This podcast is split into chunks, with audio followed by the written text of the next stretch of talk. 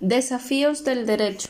Graves problemas nos afectan profundamente. El hambre en el mundo, la inmigración, la ecología, el terrorismo y las amenazas de guerra, la enorme desigualdad en la repartición de riquezas. El mundo está roto, la vida humana amenazada y el peregrinar del hombre parece encontrarse en la pendiente de la deshumanización. Si el derecho no se degrada en su concepción y en su aplicación, se degrada también en la sociedad.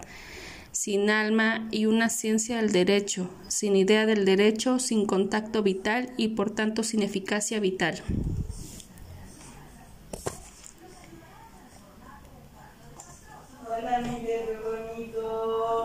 Del orden jurídico es el orden social que rige las instituciones sociales.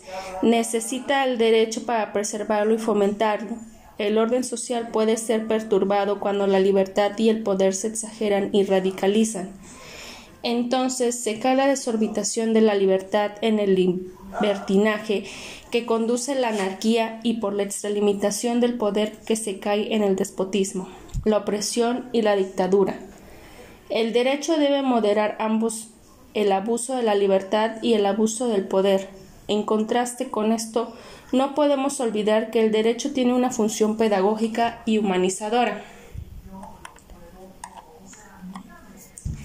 La definición de derecho se puede tomar como la palabra de no apartarse del buen camino, seguir el sendero señalado por la ley y también conjunto de normas jurídicas creadas por el Estado para regularizar la conducta del hombre y en caso de que no se cumpla será acreedor de una sanción.